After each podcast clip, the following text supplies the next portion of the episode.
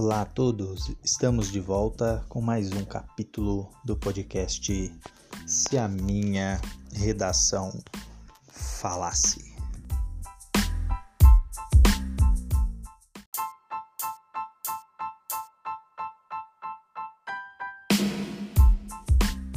Hoje iremos falar de um problema que aflige muitos estudantes. Professor, eu não sei como começar o texto. Então, hoje é dia de falarmos de introdução.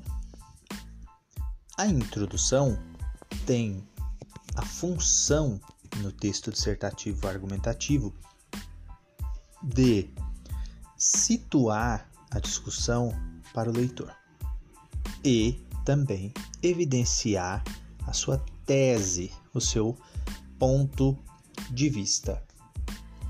Estas duas fases da introdução, é, nós estamos pensando, portanto, numa introdução modelar clássica, em que há uma contextualização e a enunciação de uma opinião. Estes dois elementos não precisam funcionar nesta ordem. Você pode construir a sua introdução primeiro evidenciando a sua tese e depois situando-a num contexto maior. Nós vamos entender como funciona uma introdução na dissertação argumentativa. A primeira coisa que você deve perceber é que a introdução é uma peça predominantemente expositiva. Logo, ela não tem a função argumentativa no texto. O único trecho que é considerado opinativo na introdução é, evidentemente, a tese, que não deve ter mais do que uma ou duas linhas da sua escrita.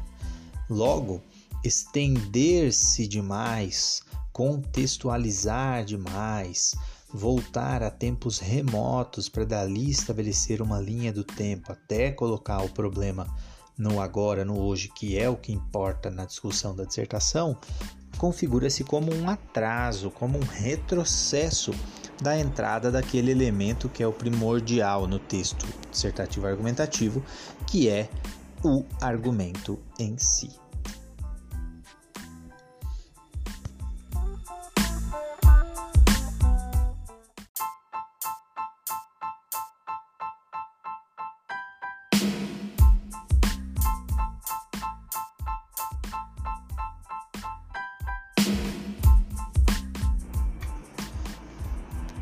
Porém, convém notar que a tese ela precisa aparecer na introdução porque ela tem uma função organizacional no texto.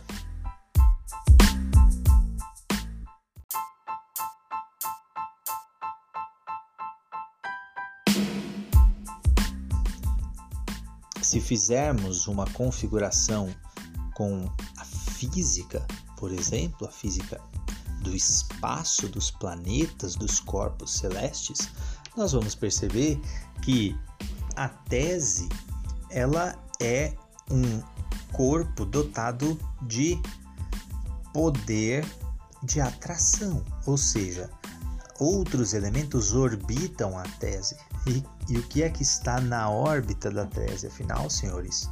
Evidentemente, os argumentos. Os argumentos fazem sentido em relação à tese. E é por isso que o professor costuma pegar tanto no pé do aluno de redação. A sua tese não está clara. Insira a sua tese. Procure deixar cristalina a sua tese no início do texto. E por que isso?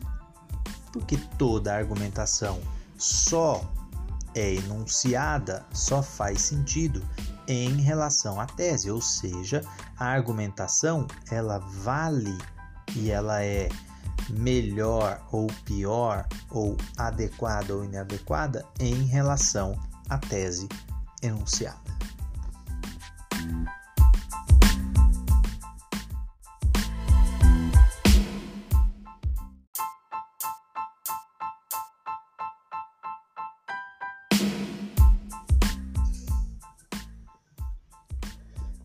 Outra forma bastante interessante de construir uma introdução é utilizar-se de uma pergunta ou de algumas perguntas. Não necessariamente neste modelo de introdução você enunciará a sua tese.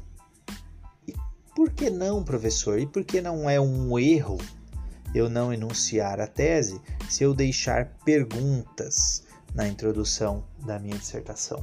Ora, senhores, percebam que as perguntas que eu deixo são perguntas retóricas, são artifícios, porque eu sei a resposta das perguntas. E qual vai ser a resposta às perguntas, professor? Ora, a resposta às perguntas eu vou construir a partir dos meus argumentos. Por exemplo, na educação, se eu disser, será mesmo que a educação brasileira precisa de mudanças?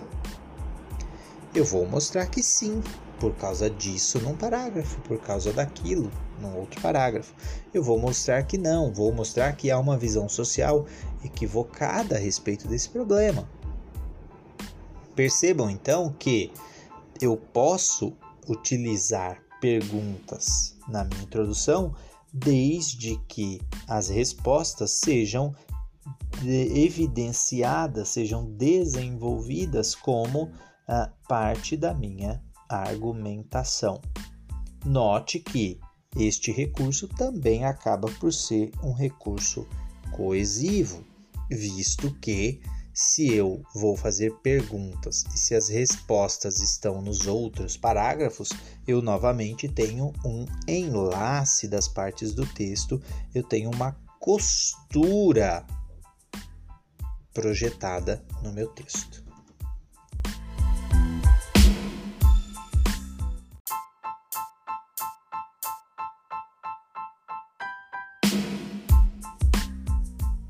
Não precisa ser nenhum gênio para perceber que, ao montar a introdução, eu posso pensar nas duas possibilidades mais práticas: enunciar a minha tese e dar-lhe um contexto, ou fazer a inversão, dar um contexto e, a partir do contexto, enunciar a minha tese.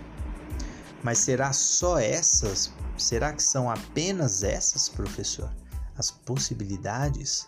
Não. Acompanhe o raciocínio que tem mais.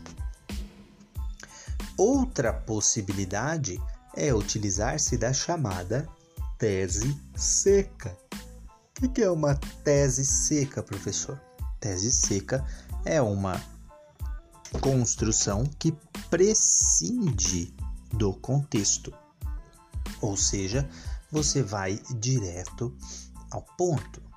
Por exemplo, na sociedade brasileira atual, é inadmissível a aprovação de uma medida tal como a pena de morte. Ué, e o resto, professor, da sua introdução? Eu não preciso de resto nenhum. Eu não preciso de resto nenhum, senhores. Por quê? Porque o contexto ele serve tanto para atender a tese na introdução quanto para fazer a introdução do argumento.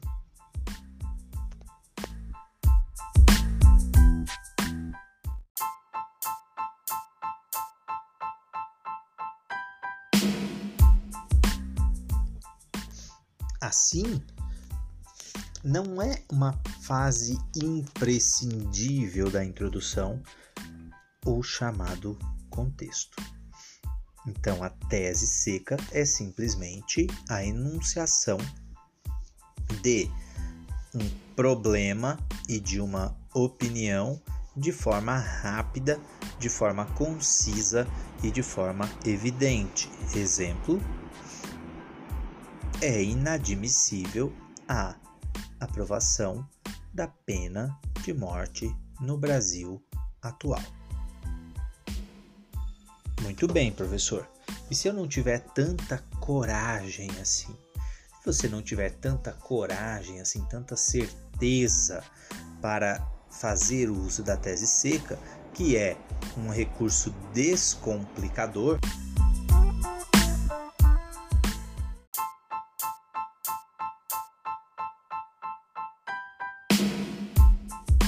Toda vez que você é prolixo demais, toda vez que você não consegue dar limite para o contexto da sua introdução, acaba terminando um parágrafo inteiro sem poder colocar sua tese e aí abre um segundo parágrafo para tentar aí sim inserir o elemento necessário. Por quê? Porque toda vez que a sua introdução fica sem tese, você, ainda que de modo inconsciente, percebe isso e acaba fazendo um segundo parágrafo para colocar a tese, ou como queiram, você acaba criando um parágrafo com duas introduções.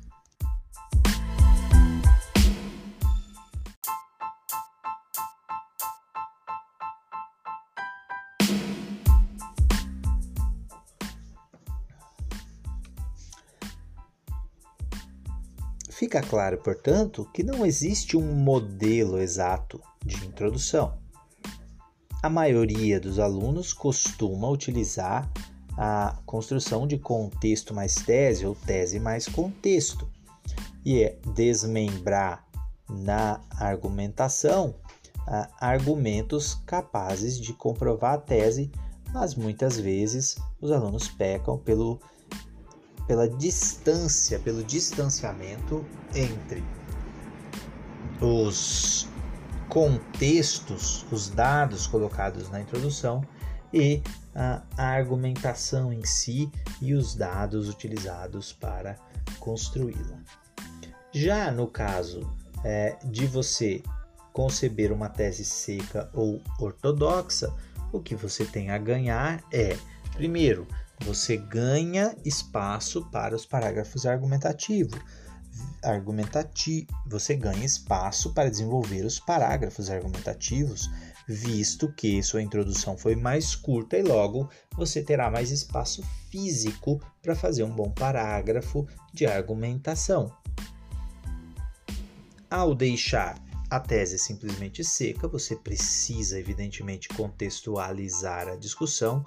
Aí você precisa de criticidade na seleção dos dados adequados para o seu argumento, ou se você optou por fazer de modo ortodoxo, marcado, você de antemão define quais são as esferas de discussão e a partir das esferas de discussão você trabalha a discussão em cada um dos parágrafos sendo relativos cada um deles a uma esfera supracitada.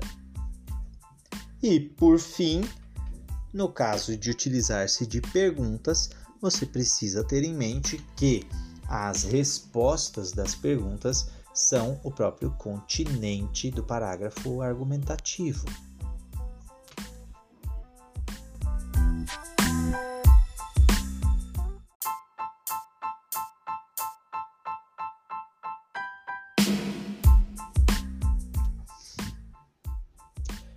Portanto, senhores, usando tese seca, seca, ortodoxa, contexto mais tese, tese mais contexto, perguntas, o que interessa mesmo é que você tenha consciência do uso da melhor estratégia possível para construir a sua dissertação argumentativa.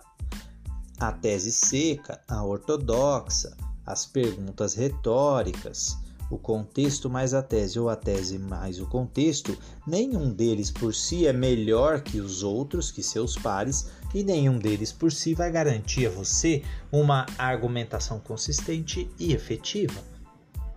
Porém, se for usado qualquer ferramenta usada de modo consciente, de modo adequado e com a finalidade clara, pode ser um potencializador do seu texto, do seu trabalho, da sua argumentação.